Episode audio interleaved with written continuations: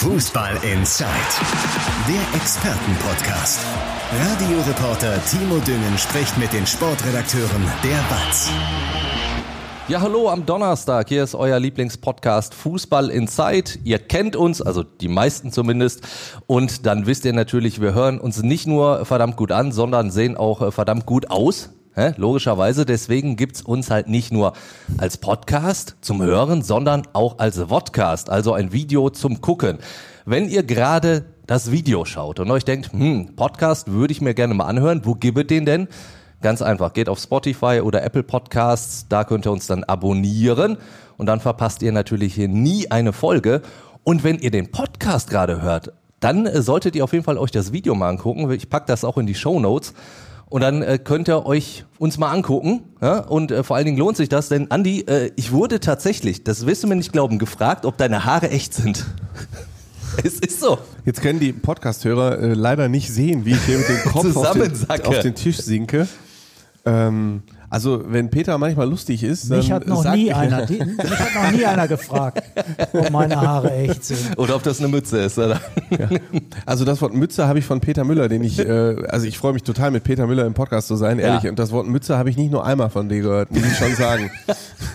Der Atze Schröder der Funke Sportredaktion.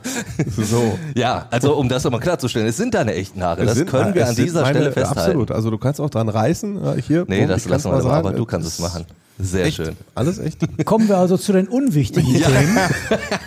Dafür ist ein Podcast ja auch immer sehr, sehr gut. Und damit hätten wir die erste äh, sehr wichtige Frage geklärt. Äh, es gibt aber auch noch eine weitere, die wir beantworten sollten, denn Roland aus der Schweiz hat uns geschrieben. Und zwar per Mail hallo at fußball-insight.com und hat gefragt, Leute, wann sprecht ihr denn auch mal wieder über Dortmund? Die letzten Wochen immer Schalke, Bochum, weil da natürlich auch das meiste passiert ist. Aber, Roland, diese Frage können wir beantworten. Heute sprechen wir über Dortmund, denn ja, das Revierderby steht an. Ne? Und das ist natürlich unser großes Thema heute in unserer heutigen Folge. Und dementsprechend freue ich mich sehr über die Besetzung. Äh, Andi hat es auch schon angeteased. Peter Müller, unser Sportchef, ist am Start. Hi Peter. Hallo zusammen. Und Andi Ernst, unser Watz-Schalke-Experte, Ja, Glück dem, auf. dementsprechend äh, prädestiniert für diese Derby-Folge. Und ich bin Timo Düngen, bin äh, ja, Moderator bei Radio im Schalippe, moderiere da den Morgen und bin ansonsten noch als Kommentator unterwegs, kommentiere die Spiele von Schalke 04 und den MSV Duisburg. Und wenn wir jetzt aufs Derby gucken, dann können wir sagen, das letzte Derby, so lange ist es gar nicht her. Ich habe mal nachgeguckt, es sind irgendwie so anderthalb Jahre. Aber es kommt einem unendlich lange vor. So eine halbe Ewigkeit gab es kein Derby mehr, was natürlich auch daran gelegen hat, dass ja keine Fans da waren oder wenn Fans da waren, waren es irgendwie nur so 300, glaube ich, in, in Dortmund. Und jetzt ist das schon was anderes. Volle Hütte in Dortmund, Peter, das ist schon wieder, da kribbelt's ganz anders. Ja, natürlich. Da freuen sich natürlich alle Leute drauf, auch wenn die äh, Voraussetzungen inzwischen anders sind. Es ist ja noch gar nicht so ewig her gefühlt, dass da äh, Schalke hinfuhr und auch was mitnehmen konnte. Inzwischen glaubt das ja eigentlich niemand mehr. Vermutlich wird man in, äh, selbst in, selbst bei den Königsblauen wird man seine Außenseiterrolle annehmen. Natürlich muss man alles versuchen, aber die Wahrheit ist, hier treffen zwei äh, komplett unterschiedliche Teams mit komplett unterschiedlichen Voraussetzungen aufeinander. Werden wir natürlich noch genauer drauf eingehen. Und Andi, du wirst das ja auch im Miterleben auf Schalke. Also diese, diese Sehnsucht nach diesem Derby, die ist ja wirklich schon nach dieser einen Saisonpause riesengroß. Weil als der Abstieg kam, haben die meisten Schalker Fans gesagt, ja kacke, jetzt gibt es kein Derby mehr. Dementsprechend, da, da, da, das merkt man schon, ne? das kribbelt. Ja, merkt man, aber wenn ich jetzt wirklich ehrlich sein soll, Ja. dann hätte ich es mir ähm, echt noch ein bisschen krasser vorgestellt. Echt? Also ich, Ja. ich finde so in meinem Äh, Umfeld... Also, ja, äh, na klar, freut man sich drauf, aber ähm, wir sagen ja im Pod immer, was zählt, ist auf dem Platz. Und Ja. diese Woche war ich einmal auf dem Platz und das war das Training am Dienstagnachmittag. ja, Und da waren, obwohl wundervolles Wetter war, War- äh, was ich, 250 Zuschauer nur und keine Plakate, keine Sprechchöre, kein, also ein Spieler, der danach bei uns in der Medienrunde war, Florian Flick, der war auch auch, da, sehr ruhig. ich wollte gerade sagen, da haben sie bedächtig. jetzt auch nicht unbedingt den hingestellt, der so richtig äh, Derby-Feeling versprüht. Also ne? Derby-Fieber war jetzt nicht so richtig vorhanden und so mein Gefühl sagt mir, ja, man freut sich. Das hat man ja auch gemerkt nach dem Spiel gegen Bochum, nach diesem 3 zu 1, ne? Da war jetzt Ja. nicht geil gespielt, sondern äh, ja, wer nicht hüpft, der ist Borusse und so, ne? Richtig. Da waren schon die Derby-Sprechchöre, aber auch insgeheim wissen die Schalker, dass sie jetzt nicht dahin fahren und jetzt zwingend gleichwertig sind, um es manchmal so zu formulieren. Die Schalker wissen auch sehr wohl, dass sie dieses Spiel, dass es wahrscheinlicher ist, dass sie dieses Spiel verlieren, als dass sie Ja. es gewinnen, um es jetzt mal etwas sachlich zu formulieren. Und das macht natürlich auch was mit deiner Derby-Vorfreude, glaube ich, weil du fährst nach Dortmund und weißt, du kannst was holen, dann bist du etwas besser drauf, als wenn du nach Dortmund fährst und denkst, ja, ich mache mir einen schönen Tag, aber sportlich reißen können wir nix. Das trübt die Freude, glaube ich, schon ein bisschen. Aber die Schalker haben ja jetzt veröffentlicht, dass sie das äh, Abschlusstraining morgen ähm, dann doch für die Fans öffentlich machen, dass sie sogar ins Parkstadion gehen. Und da erhoffen sie sich doch, Ja. dass da viele Fans kommen und dann doch noch diesen Derby-Schub mitgeben.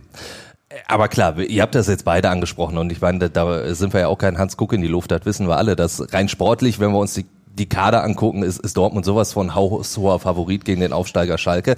Trotzdem, dieses Bundesliga-Momentum spricht ja vielleicht minimal für Schalke. Also da ist der Sieg der erste, auch wenn es gegen Bochum jetzt natürlich nicht unbedingt herausragend war, aber Dortmund, die Niederlage in Leipzig gestern Abend, die Niederlage bei Manchester City, auch wenn die natürlich hinten raus äh, ziemlich ungünstig war. Meinst du nicht, das kann einen Ausschlag geben, Peter? Ja, Schalker müssen das so sehen. Ähm, ich glaube, stimmen allerdings Andi zu, der äh, beschrieben hat, dass da die Ausgangslage von vorsichtiger Zurückhaltung geprägt ist und aus Schalker Sicht und ich glaube, dass es auch richtig so ist. Was ganz falsch wäre, wenn da jetzt irgendwelche Sprüche geklopft würden, nur weil das Derby halt ansteht. Ähm, besser ist machen und dann mal schauen, was geht. Ähm, klar, zu verlieren hat hier nur Borussia Dortmund was. Ähm, das ist der einzige Vorteil, den ich gerade für Schalke sehe. Andererseits, nach der enormen Heimple enorm hohen Heimpleite gegen Union Berlin, das haben wir noch nicht vergessen, äh, sollte sich Schalke nicht vielleicht wieder erlauben, zerlegt zu werden. Also da, äh, es ist äh, richtig zu verlieren, hat nur Dortmund was, aber auch Schalke darf da nicht untergehen. Das tut im Derby doppelt weh. Absolut. Ich würde das äh, heute mal, äh, weil wir uns vor allen Dingen um ein Spiel kümmern, äh, mal etwas anders machen. Sonst ja, handeln wir immer so ein bisschen die Vereine einzeln ab. Ich würde jetzt mehr oder weniger Borussia Dortmund und Schalke so ein bisschen gegenüberstellen. Mal mit einzelnen Bereichen und würde halt tatsächlich jetzt be- beim Trainer anfangen. Und da muss man sagen, Edin Terzic, der wurde ja natürlich ganz, ganz groß gefeiert, so ein bisschen als Rückkehrer.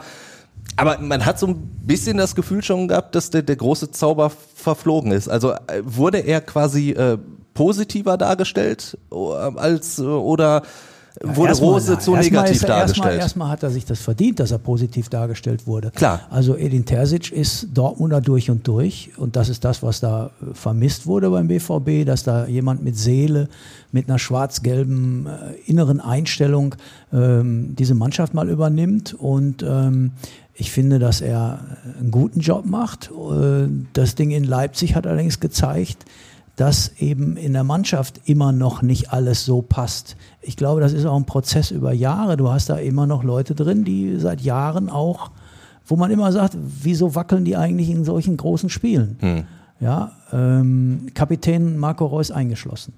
Und ähm, gestern habe ich zum ersten Mal gedacht, oh, jetzt hat er einen Fehler gemacht, äh, der Terzic, als er in Manchester äh, für die Schlussphase den Innenverteidiger Nico Schlotterbeck für den zentralen Stürmer Anthony Modest eingewechselt hat, um das 1 zu 0 über die Zeit zu bringen. Andererseits, das ist ja irgendwie auch klar gewesen, dass da kaum noch Entlastung sein würde und Modest ist dann eben auch nicht der Spieler, mit dem du die Entlastungsangriffe fahren kannst. Ähm, also hat er gedacht, ich nehme mit, was ich kriegen kann. Und am Ende würde ich jetzt sagen, ist es dem Trainer auch nicht anzulasten, dass auf der Gegenseite äh, Erling Haaland ein Weltklasse-Spieler, ein absoluter Weltklasse-Spieler dieses Ding entscheidet mit einer Szene, wie du sie im Weltfußball eigentlich nicht siehst, außer von ihm. Ja, er setzt sich da im Luftkampf gegen zwei äh, Dortmunder durch und äh, findet den Weg ins Tor durch eine Mischung von Eleganz und Wucht. Ähm, wenn du also ne, nach Erklärungen für die Dortmunder Niederlage bei Manchester City suchst, dann kannst du natürlich da ansetzen und sagen, gut, da hätten die beiden Schlotterbeck und Guerrero ein bisschen besser hingehen können oder ein bisschen besser stehen können. Unbedingt hätte natürlich Emre Can mit seiner erschreckenden Teilnahmslosigkeit diese Flanke verhindern müssen, die zum Tor führt. Aber im Endeffekt ist es weder der Spieler noch der Trainer. Im Endeffekt ist es diese Spitzenklasse des gegnerischen Mittelstürmers gewesen. Also insofern, Edin Terzic würde ich jetzt noch nicht bewerten wollen. Ähm, dem sollte man ein bisschen mehr Zeit geben. Ähm, ja, ich glaube, ich glaube, seine Ansätze sind richtig gut. Ich, ich wollte da auch gar nicht irgendwie schon zur äh, großen Kritik ausholen. Nur ich habe so ein bisschen das Gefühl, dass äh, das war ja so, Edin Terzic in seiner ersten Saison hatte ja auch anfangs Probleme, hinten raus natürlich der Pokalsieg, dann äh, war das natürlich sehr, sehr glorifizierend so rund um seine Person und bei Rose war so äh, gefühlt in der Nachbetrachtung alles schlecht. Und ich glaube, diese Extreme, die sind zu extrem. So ja. habe ich da zumindest das ja, Gefühl. Rose hatte es ja schon schwer, als er kam. Ja. Weil, weil vorher Terzic mit der Mannschaft den, äh, den Pokal geholt hat und weil der sie noch in die Champions League geführt hat. Und dann hatte Rose in der Zeit, als bekannt war, dass er nach Dortmund wechseln würde, natürlich ist, hatte er das Pech oder, ja, das war vielleicht auch ein kausaler Zusammenhang, dass die Gladbacher abgeschmiert sind. Also kam der doch, wurde, wurden dem doch wurde dem noch nicht, äh, wurde dem doch nicht der rote Teppich von den Fans ausgerollt, als der in Dortmund ankam. Und wer unter solchen Bedingungen startet, ja, der muss schon zaubern können. Also ich glaube, Marco Rose hat es enorm schwer gehabt in Dortmund allein aufgrund der Voraussetzungen. Äh, wenn man aber dann als Verein in seiner großen Saisonanalyse zum Schluss kommt, wir haben uns mehr erwartet, dieser Mann hätte mehr aus dieser Mannschaft machen müssen, ähm, dann finde ich, ist es ein konsequenter Schluss, hm. wieder zu Edin Terzic überzugehen, der ja auch als technischer Direktor geparkt war für den Fall, dass es tatsächlich nötig sein würde, ihn wieder zum Trainer zu machen. Trotzdem fällt ja auf, dass auch Edin Terzic mit den ähnlichen Problemen zu kämpfen hat. Das hast du ja auch schon ja. angedeutet, indem er eine sehr wankelmütige es Mannschaft hat. Es ist einfach furchtbar in Dortmund. Man versteht es nicht. Man versteht es nicht. Seit Jahren schon Lucien Favre hat damit Probleme gehabt. Es ist seit Jahren so, dass du das nicht rauskriegst bei den Dortmundern, dass die zwischendurch Spieler haben, wo du denkst, wie kann das so einer fußballerisch hochbegabten Mannschaft passieren? Also diese Heimniederlage gegen Bremen mit den drei Toren in den letzten Minuten gegen einen Aufsteiger zu Hause bei 2-0 Führung. Also unfassbar. Ich sag jetzt mal fast, das kriegen nur die Dortmunder hin. Und du, und du fragst dich, wieso? Wieso? Jeder genug von, Klasse steht dir eigentlich auf dem Feld. Natürlich steht da genug Klasse auf dem Feld. Und du darfst ja als Journalist in Dortmund nie das Fass Mentalität aufmachen. Oh, oh, oh, oh, oh. Wollen wir nicht mehr hören, altes Thema. Ja, aber irgendwo, ne. irgendwo, ja, irgendwo kommt es ja her. Irgendwo ne? ja her, ne? Also ich habe gestern noch Hermann Gerland gehört im, im WDR-Podcast mit äh, Jörg Thaddeus ähm, und Hermann Gerland ist ja immer ein ganz großer. Der sagte dann äh, den wunderbaren Satz, wieder sein Weltzitat, äh, äh, immer nur Glück ist Können. Ja. Und so kannst du diese Niederlagenserie der Dortmund auch nicht immer nur mit Pech erklären. Und ich würde es jetzt nicht mit Nicht-Können erklären. Da muss was anderes sein. Da sind ein paar Spieler drin, auch gestern wieder, wenn ich diese Szene sehe vor dem Tor von Haaland, wie der Emre Can da nicht angreift. Es ist erschreckend, in so einem Spiel nicht alles aus sich herauszuholen. Das ist erschreckend. Vor allen Dingen, weil es ja bei Emre Can auch einer ist, den du ja äh, damals sogar wegen seiner Mentalität vermeintlich geholt hast. Ja, warum zeigt er die nicht? Ja, das, äh, ja äh, und der hat's ja drauf. Ist ja. ja nicht so, als wenn er nicht könnte. Richtig. Es ist ja nicht so, als wenn er nicht könnte. Wenn wir auf die Schalker Trainerbank gucken, Frank Kramer, da war es eigentlich genau umgekehrt zu Edin Terzic, da wurde alles andere als gefeiert, als er installiert wurde. Und naja, er wird ja, glaube ich, immer noch so ein bisschen kritisch gesehen. Oder hast du das Gefühl, mittlerweile hat er sich so ein bisschen freigeschwommen? Äh, Habe ich bislang noch nicht so wahrgenommen.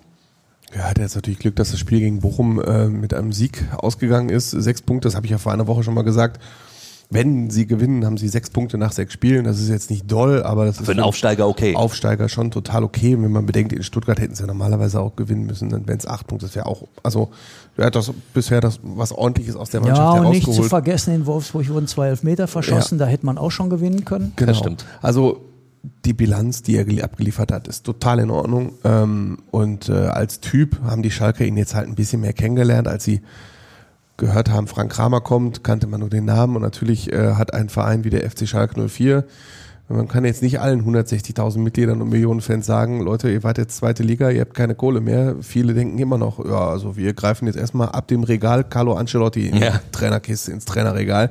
Nee, so geht's halt nicht mehr. Es gab sehr viele Voraussetzungen, das haben wir ja auch thematisiert was der neue Trainer leisten muss und in welche Preisklasse er passt. Und von denen, die bereit waren, das alles einzugehen, war Frank Kramer wirklich in der Tat der Beste. Und ähm, als Typ lernen ihn jetzt viele kennen. Das ist echt ein netter, ein sehr netter Mensch, das kann man schon sagen. Aber du hast schon recht, es sind immer noch nicht alle so richtig von ihm überzeugt. Dafür ist der Fußball noch nicht so begeisternd genug.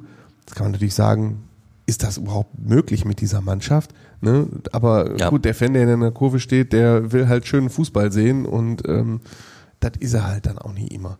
Oder man wird halt Zweiter wie damals Domenico Tedesco. Dann ist es auch egal, wenn der Fußball nicht schön ist. Ja. ja.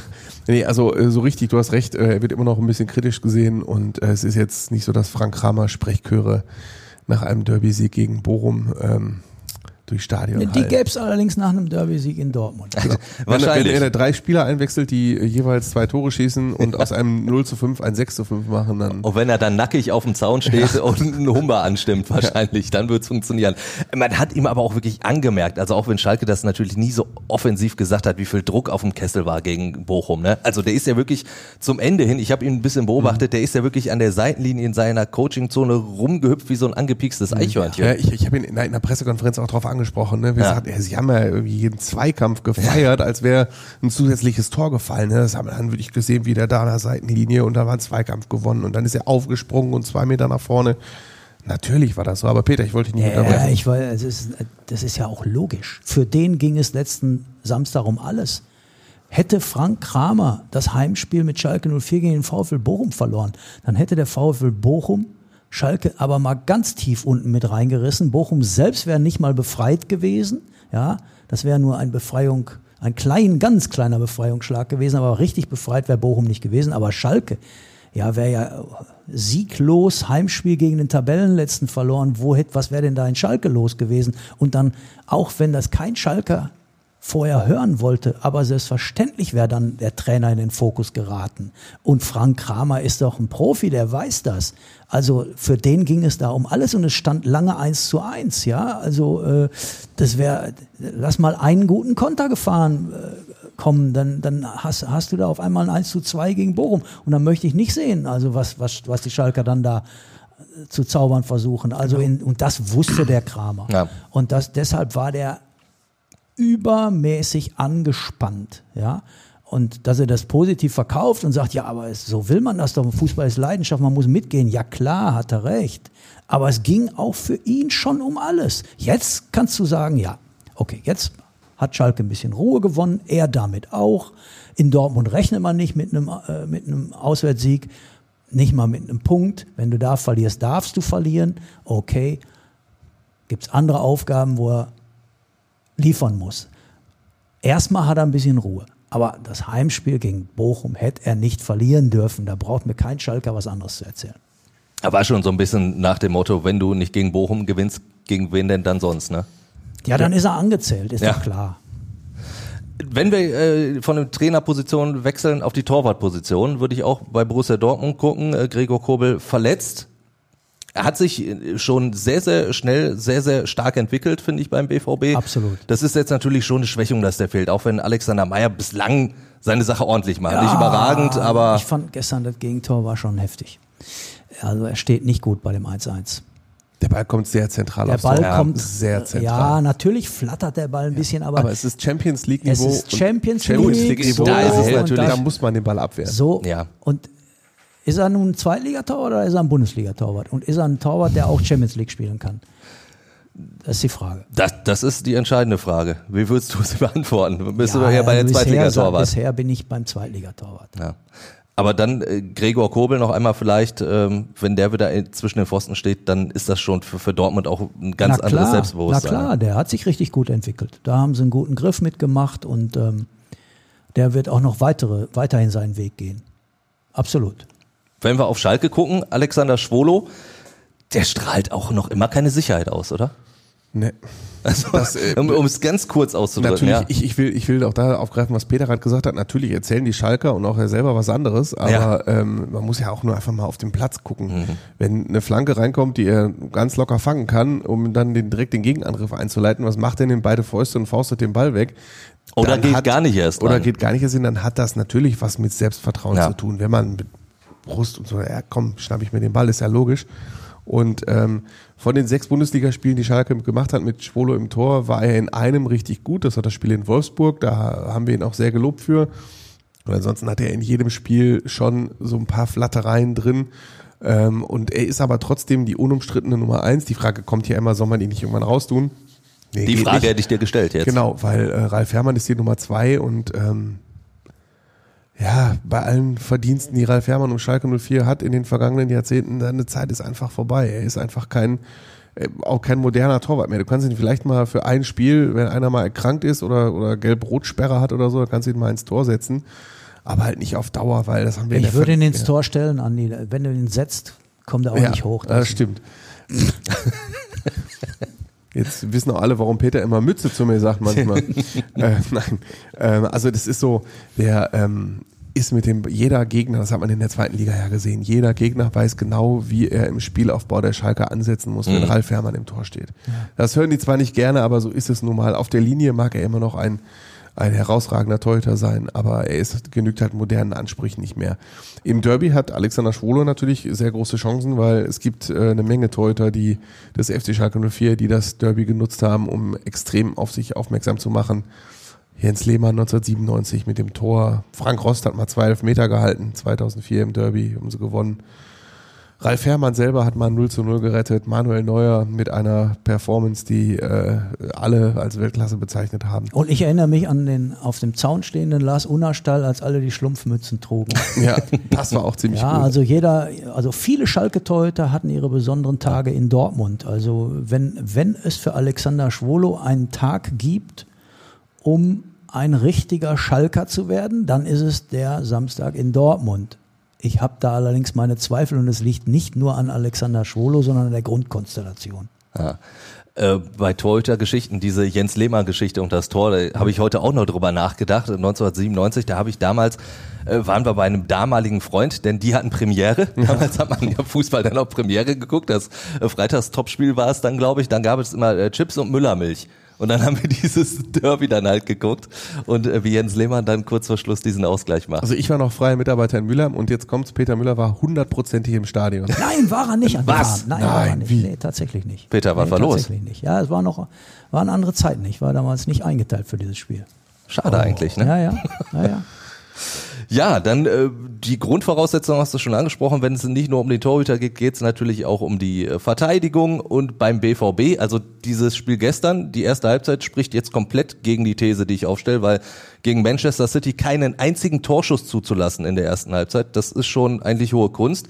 Trotzdem habe ich so das Gefühl, du hast Süle, Schlotterbeck, Hummels, hört sich mega an, ist, klingt aber bislang besser als es ist.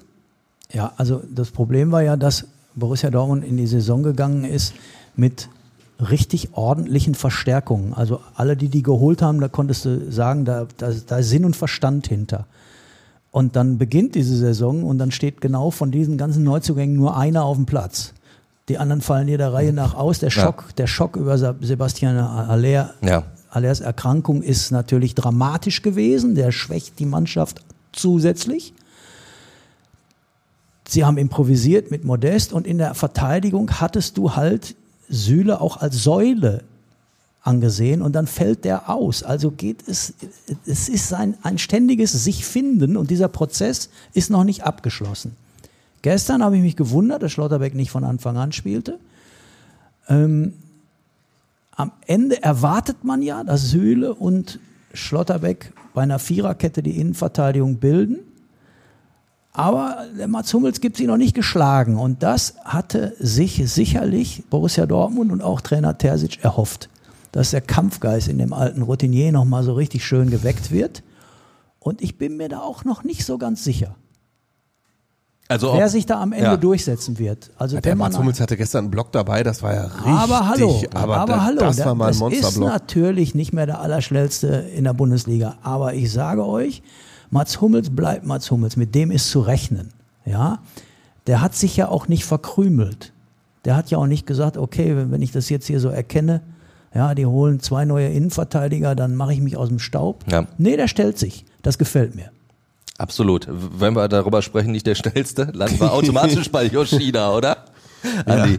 Ja. Ich gucke auf deinen Zettel und Ja. sehe, boah, Schlotterbeck, Süle, Hummels. Ja, und dann da sind wir bei Yoshida und Vandenberg. zwei spielen Ja. von und so. Und dann denkst du, ja, Schalke hat zwei Innenverteidiger, von denen können zwei spielen. Der eine davon ist Yoshida, ist jetzt sehr erfahren, Ja. aber ist jetzt nicht der schnellste in den ersten drei Profiligen, um es mal so zu formulieren. Äh, der zweite ist Vandenberg, der macht sein, äh, im Derby sein drittes Spiel für Schalke. Ähm, da weiß halt auch noch keiner, wo, wo jetzt Anfang und Ende seiner Leistung ist. Ja. Äh, und das klingt natürlich ganz anders als Süle und Schlotterbeck oder Schlotterbeck und Hummels oder Süle und Hummels. Dann hast du dagegen Yoshida und Vandenberg und die sollen diesen, um das Wort Berg mal aufzugreifen, diesen Berg, auf den, der da auf sie zu, boah, das wird schon Er wird, schwer. Also wird schon sehr hart. wenn Ja. man Peter hört, wie skeptisch er ist, dann hat das auch vor allen Dingen damit zu tun, wenn du einfach solche Personalien vergleichst. Genau. ne? Die einen Ja. haben die in der Innenverteidigung und Schalke verteidigt mit Yoshida und Ja, Vandenberg was, im Zentrum. Was, was Dortmund an Tempofußballern und an, an hochbegabten Kickern äh, äh, hat in der Offensive. Ähm, ich, mir fehlt gerade die Fantasie, wie diese Innenverteidigung die aufhalten will. Zumal ja auch äh, die, die Außenverteidigung bei Schalke, also zumindest die rechte Seite, für mich immer noch ein, ein Schwachpunkt ist. Ja. Also äh, mit Brunner hast du schon einen Neuzugang gehabt, der für mich noch nicht so wirklich gegriffen hat, also noch keine wirklich Verstärkung war. der Gegen fällt Bochum, Ja, der fällt, Der fällt jetzt dann wieder aus. aus. Und dann äh, spielst du gegen Bochum mit Matriciani. Und bei, bei allem Respekt, das ist kein Erstligafußballer. Ich weiß, dass sie äh, auch da, da kannst du, wenn du äh, mit dieser These kannst du mit allen Schalkern intern sprechen. Du wirst nur Widerspruch ernten und äh, sie werden dich bepöbeln, fast äh, würde ich sagen, weil sie äh, mögen den Henning Matriciani intern so gerne. Sie halten ganz, ganz, ganz große Stücke, weil sie sagen, er hat sich äh, in der Zeit es ist ja kein Knappenspielespieler, kein Reiner. Sie haben ihn geholt, da hatte er ein Jahr bei Lippstadt gespielt in der Regionalliga mit 19. Und seitdem, sagen sie, hat er sich so unglaublich entwickelt. Und das ist einer, der in jedem Training, über den man nicht nur phrasenmäßig sagt, der gibt im Training immer alles, der ist immer top. Und äh, sie verweisen halt auf Statistiken, ne? sagen Gerrit Holtmann, der schnelle Bochumer, hatte 34,3 Höchstgeschwindigkeit. Der Matriciani war nicht viel langsamer, der hatte 34,05 oder Aber so. es sah langsamer aus. Also, oder habe ich das komplett anders Ja äh, gut, jetzt wahrgenommen? brauchst du, für den Holtmann brauchst du allerdings auch ein Moped, um den einholen zu können. Das stimmt Also wohl. da muss man fairerweise mal sagen, gegen den sieht in der Geschwindigkeit die halbe Bundesliga schlecht aus. Also Völlig da, klar. Es sieht natürlich anders aus, wenn Holtmann mit aus der Geschwindigkeit kommt und Matriciani Ja, ja, eher klar. aus dem Stand. Ja, dann sieht es natürlich anders aus. Aber ich gebe dir schon recht, er mag sich sehr weiterentwickelt haben, aber um in einem Derby rechter Außenverteidiger zu spielen, nach, äh, nachdem er ein Bundesligaspiel von Anfang an bestritten hat, und das war eher so, wow, so lala, Ja. dann ist das in Zusammenarbeit mit Yoshida und Vandenberg, über die Peter gerade gesagt hat, richtigerweise, dass ihm die Fantasie fehlt. Und dann kommt noch Matriciani auf der rechten Seite. Ja, da werden schon, müssen schon viele Sachen zusammenkommen, dass Schalke da äh, nicht unter die Räder kommt. Ja, Deswegen kümmern wir uns vielleicht noch um die positiven Erscheinungen. Erstmal äh, im Mittelfeld bei Borussia Dortmund. Gestern auch der Torschütze äh, Bellingham. Da sind wir dann, wenn wir bei Kobel gesagt haben, der hat eine gute Entwicklung genommen. Bellingham, seitdem der in Dortmund ist, unfassbare Entwicklung schon ja genommen, das, oder? das muss man ja Borussia Dortmund mal allgemein zugute halten. Sie haben ein Auge dafür, für Top-Talente international, die sich dann in Dortmund weiterentwickeln können. Das ist ihnen seit Jahren gelungen. Ähm, sie haben Spieler in Dortmund besser gemacht. Spieler wurden in Dortmund besser. Die wurden früh genug entdeckt und haben dann in Dortmund zur Karriere angesetzt. Das fing schon an mit Robert Lewandowski, ging weiter mit Aubameyang äh, über Jaden Sancho, jetzt Dembele. Haaland war die Zeit ein bisschen sehr kurz, sehr schade. Deswegen, dass die Verweildauer immer kürzer wird. Auch Bellingham kann ich mir nicht vorstellen, dass er ewig in Dortmund bleibt. Das wäre meine Frage Nein, gewesen. Nein, meinst du, wie nein, lange nein, bleibt nein, er überhaupt nein, noch nein, da? Das, der, auch da werden die, auch da werden Angebote kommen, bei denen Borussia Dortmund schwindlig wird und irgendwann muss man ihn abgeben. Das weiß man da im Club aber auch. Aber natürlich verdienen die jedes Mal richtig viel Geld, weil sie eben ihn nie, nie so teuer gekauft haben, wie sie ihn wieder abgeben. Also richtige Reinfälle gab es da nur ganz, ganz selten. Insofern machen die Dortmunder in der Hinsicht ja vieles richtig. Was dann vielleicht fehlt, ist so eine Identifikation aufzubauen über viele Jahre. Ja, warum ist denn Marco Reus immer noch ein, ein beliebter Borusse? Ja, weil er eben seit vielen Jahren dort spielt und seine Erfolge mit Borussia Dortmund gefeiert hat und sich mit dem Verein voll identifiziert. Auch der hätte ja zwischendurch mal wechseln können. Aber ähm, Bellingham ist ein, ich wage es zu behaupten, ein kommender Weltstar. Ob er so wie Haaland das Zeug hat, auch Weltfußballer des Jahres zu werden, weiß ich nicht, aber, aber Bellingham ist äh, mit 19 ein Führungsspieler. Ja, schon wie ist dritter das Kapitän, möglich? ja. Also äh, wie ist das möglich? Der ist ein Führungsspieler, der ist eine, er hat einen wahnsinnigen Ehrgeiz. Manchmal geht er äh, zu weit, indem er, ich finde das manchmal auch respektlos, wie er ältere Kollegen anpfeift. Mhm. Und dann denke ich auch wieder, ja bitte, wenn sie es verdient haben, ja, wir reden ja über Mentalität bei Borussia Dortmund, das kannst du dem Jungen nicht vorwerfen. Ja.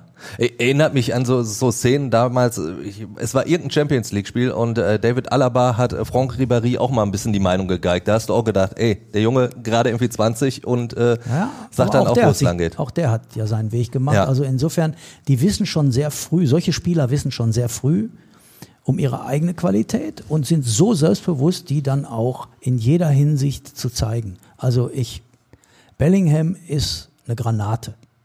Momentan habe ich aber wirklich auch noch bei ihm das Gefühl, der weiß jetzt das Umfeld und den Verein Borussia Dortmund durchaus noch zu schätzen. Also er, du hast schon, du hast die Verkäufe ja, Ja, angedeutet. Ne? Also ich meine, bei Sancho, der Wechsel erstmal nicht ganz so gezündet, Dembele auch nicht so wirklich in Barcelona, ist er jetzt in fünf Jahren nicht wirklich glücklich geworden.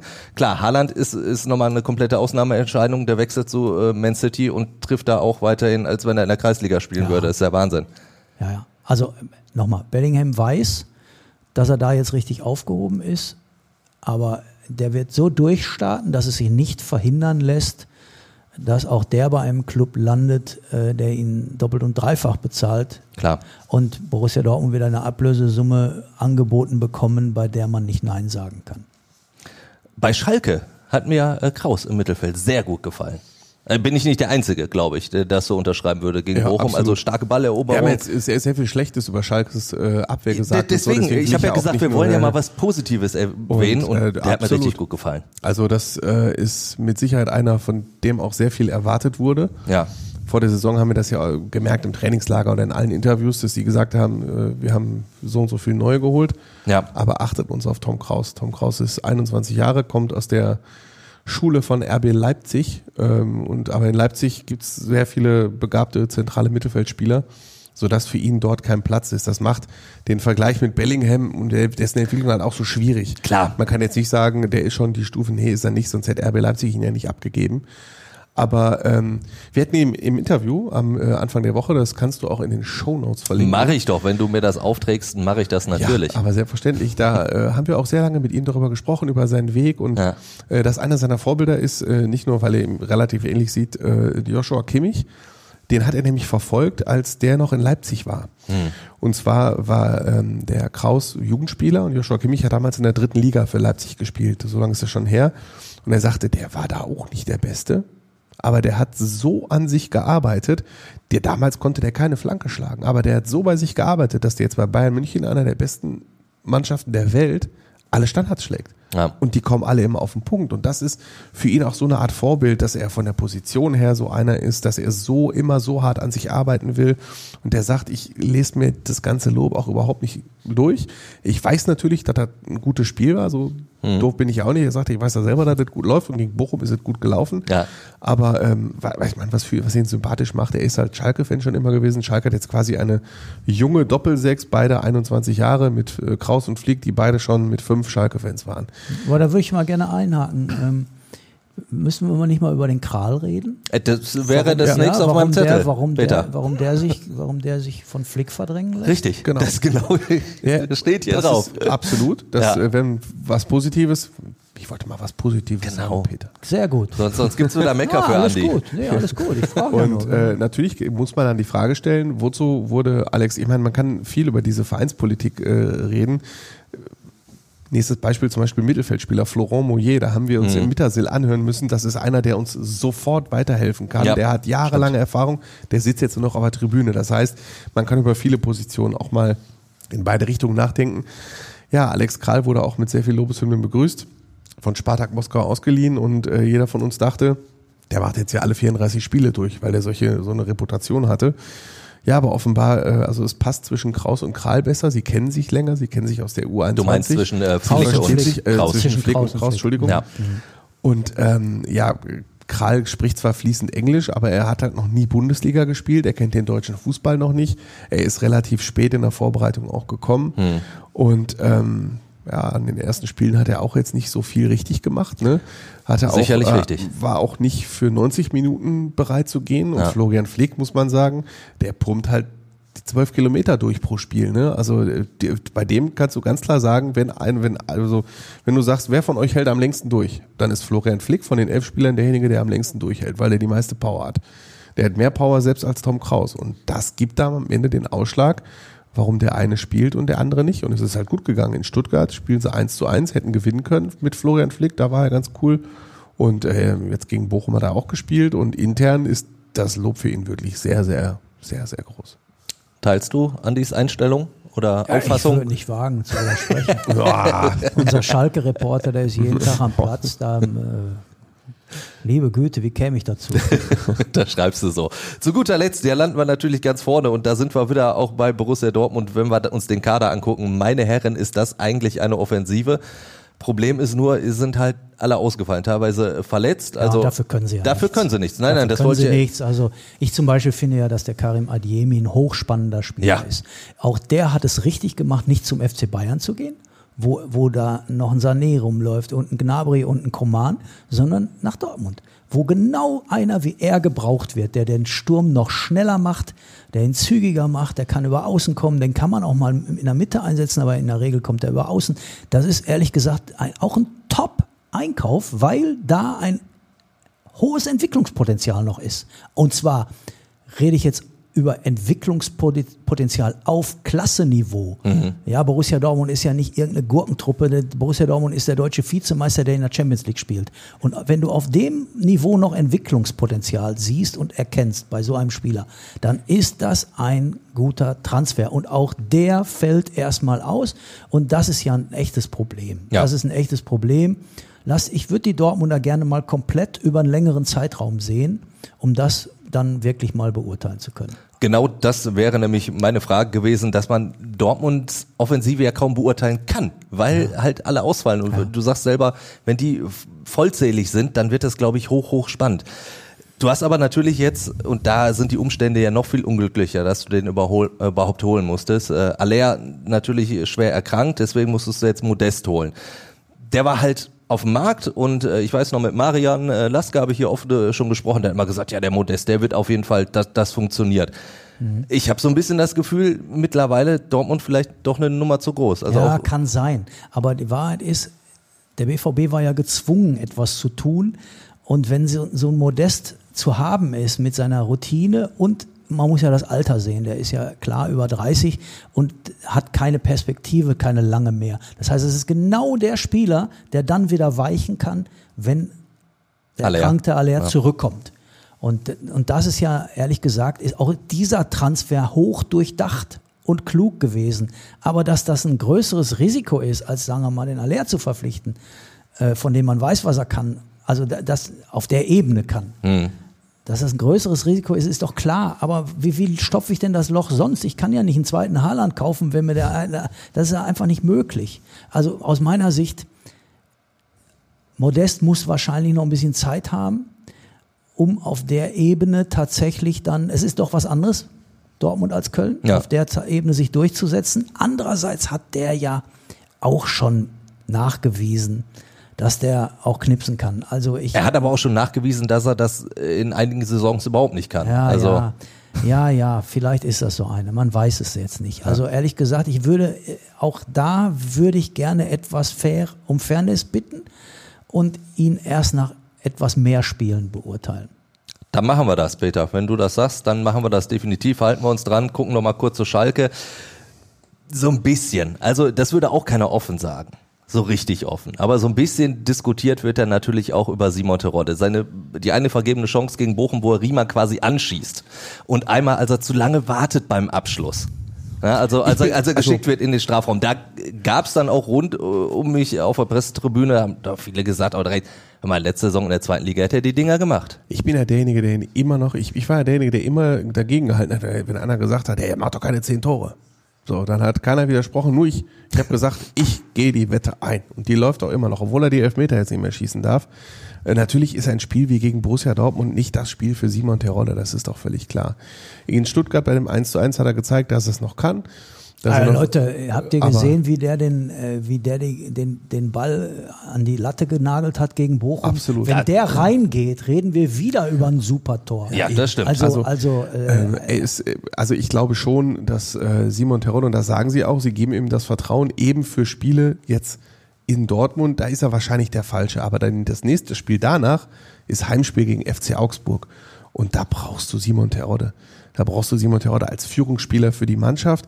Er ist ja auch quasi Kapitän. Offizieller Kapitän ist Danny Latzer, aber Danny Latzer hat ja auf absehbare Zeit keine Möglichkeit zu spielen. Nein. Also ist Danny Latzer eher so ein äh, äh, viel gut Kapitän, ne, so für den Hintergrund. Ähm, aber Simon Terodde ist der eigentliche Kapitän dieser Mannschaft auf dem Platz.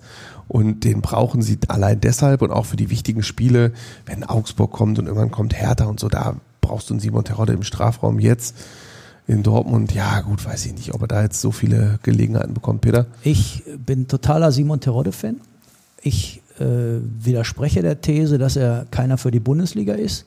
Ich glaube, der hatte bisher das Pech, dass er mit Aufsteigern in der Bundesliga gespielt hat oder mit Mannschaften, die äh, unten standen und natürlich eher auf Defensive geachtet haben und nicht so viele Chancen in einem Spiel hatten. Ähm, ich sage, wenn man den füttert in einer Top-Mannschaft, dann, äh, dann ballert der auch in der Bundesliga alles weg. Also ich glaube zum Beispiel, dass der nicht schlechter ist als Modest. Also stell dir Terodde Okay. in Dortmund vor, äh, in normalen Bundesligaspielen macht er seine Buden, bin ich ganz sicher. Also äh, für meine Begriffe, ich teile komplett die Ansicht von Andy, dass das ein Führungsspieler ist, der für Schalke höchsten Wert hat, höchsten Wert. Und ich finde es auch falsch, nach, nach, nach äh, sechs Bundesligaspielen schon wieder das Generalurteil fällen zu wollen. Also Leute, das Tor in Stuttgart, das macht er so sensationell, das machst du doch nicht, wenn du eine Graupe bist.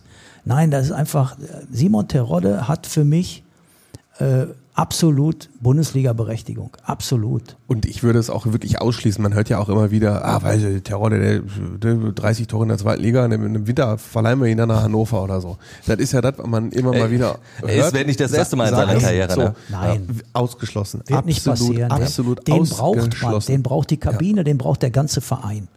Ja, ab würde ich auch sagen, ist absolut ausgeschlossen.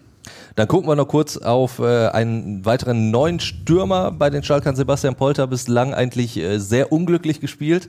Dann aber äh, sein Moment gegen Bochum. Er kommt rein, er hat viel Unruhe erzeugt, indem er viel gestänkert hat. Und dann am Ende hast du natürlich diese Szene, Also wo das- ja alle drauf gewartet haben, um zu sagen, ausgerechnet. Ja, das muss ich jetzt aus Bochumer Sicht sagen. Also ich kenne keinen Bochumer, der vorher nicht gesagt hat, und wenn wir 8-1 gewinnen, das einzige Tor für Schalke schießt Polter. Jeder einzelne Bochumer hat gesagt, der Polter trifft auf jeden Fall. Ja. Das ist das Bochumer Gesetz, dass Spieler, die der VfL abgegeben hat, gegen den VfL grundsätzlich treffen. Das ist übrigens auch das Duisburger Gesetz, so Ja. viel kann ich sagen. Ähm, ja, hat bisher nicht so richtig überzeugt und da muss man auch Frank Kramer loben, das war jetzt nicht so falsch, ihn einzuwechseln Ja. in dieser konkreten Spielsituation. Äh, denn äh, erinnern wir uns dran, es stand 1 zu 1 und selbst Rufen Schröder, der Sportdirektor, hat gesagt, Bochum ist dem zweiten Tor näher gewesen als wir. Dann wechselt Frank Kramer Polter ein, sagt, wir versuchen es zum ersten Mal mit Terodde und Polter zusammen, damit wir den Ball wieder von unserem Tor weghalten können mit der Wucht der beiden. Und das hat funktioniert, dann kam die Torchance, dann kam das Tor und dann auch noch sein eigenes Tor.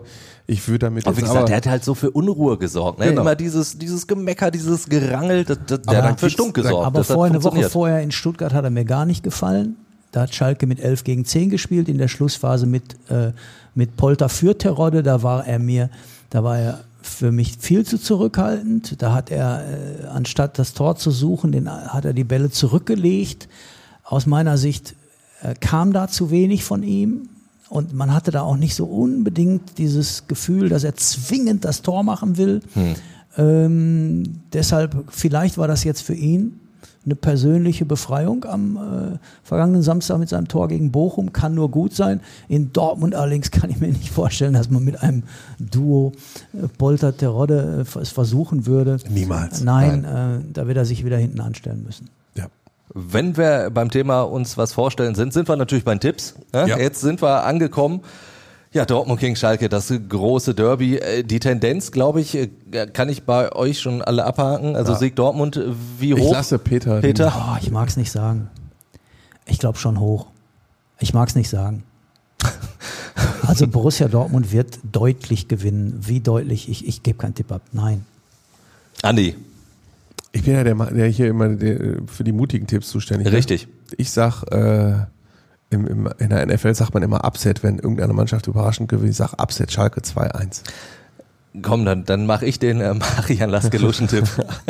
Tipp auf ein 1 zu 1. Dann, ja, der VfL Bochum gegen den ersten FC Köln. Das erste Spiel nach Thomas Reis. Wir haben da am Montag in der Sonderfolge sehr, sehr ausgiebig drüber gesprochen. Über die Freistellung von Thomas Reis könnt ihr euch natürlich nochmal anhören. Der Watz VfL-Chefreporter Ralf Ritter war da am Start. Wir haben da sehr, sehr ausgiebig drüber gesprochen. Wie gesagt, hört's euch an, packe ich auch in die Show Notes. Ansonsten, äh, Peter, du hast gesagt, so ein bisschen über den VfL möchtest du dann auch nochmal sprechen. Ja. Also wenn, wenn Thomas Reis jetzt nicht mehr da ist, Ja, der VfL ist ja irgendwie äh, furchtbar in die Bredouille, Bredouille geraten. Ähm, es wird eigentlich Zeit, dass er jetzt gewinnt. Ähm, das ist jetzt, jetzt haben sie den Cut gemacht mit Thomas Reis, ja. Ähm, es gibt die eine Fraktion, die sagt, das war ganz furchtbar. Wie kann man sich von so einem Trainer, der so 1A nach Bochum passte, trennen? Und die andere sagt, so, das musste jetzt sein. Es ist auch nichts mehr passiert. Die Mannschaft hat nicht, hat keine Entwicklung mehr gezeigt, keine, also spielerisch, fußballerisch, kämpferisch war ihr auf Schalke gar nichts vorzuwerfen.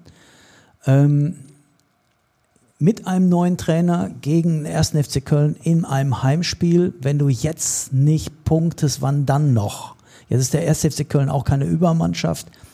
Am Sonntag muss in Bochum der erste Sieg gelingen. Ansonsten sehe ich schwarz für den VfL, was ich ganz traurig finde, weil das war für mich in den vergangenen zwei Spielzeiten ein vorbildlicher Verein, nicht nur eine vorbildliche Mannschaft, sondern ein vorbildlicher Verein, der mit Zusammenhalt auf Führungsebene und auf der sportlichen Ebene äh, inklusive Fans, also alles geschafft hat, was zu schaffen war, dass er alle Ziele erreicht hat und das Kernwort war Zusammenhalt.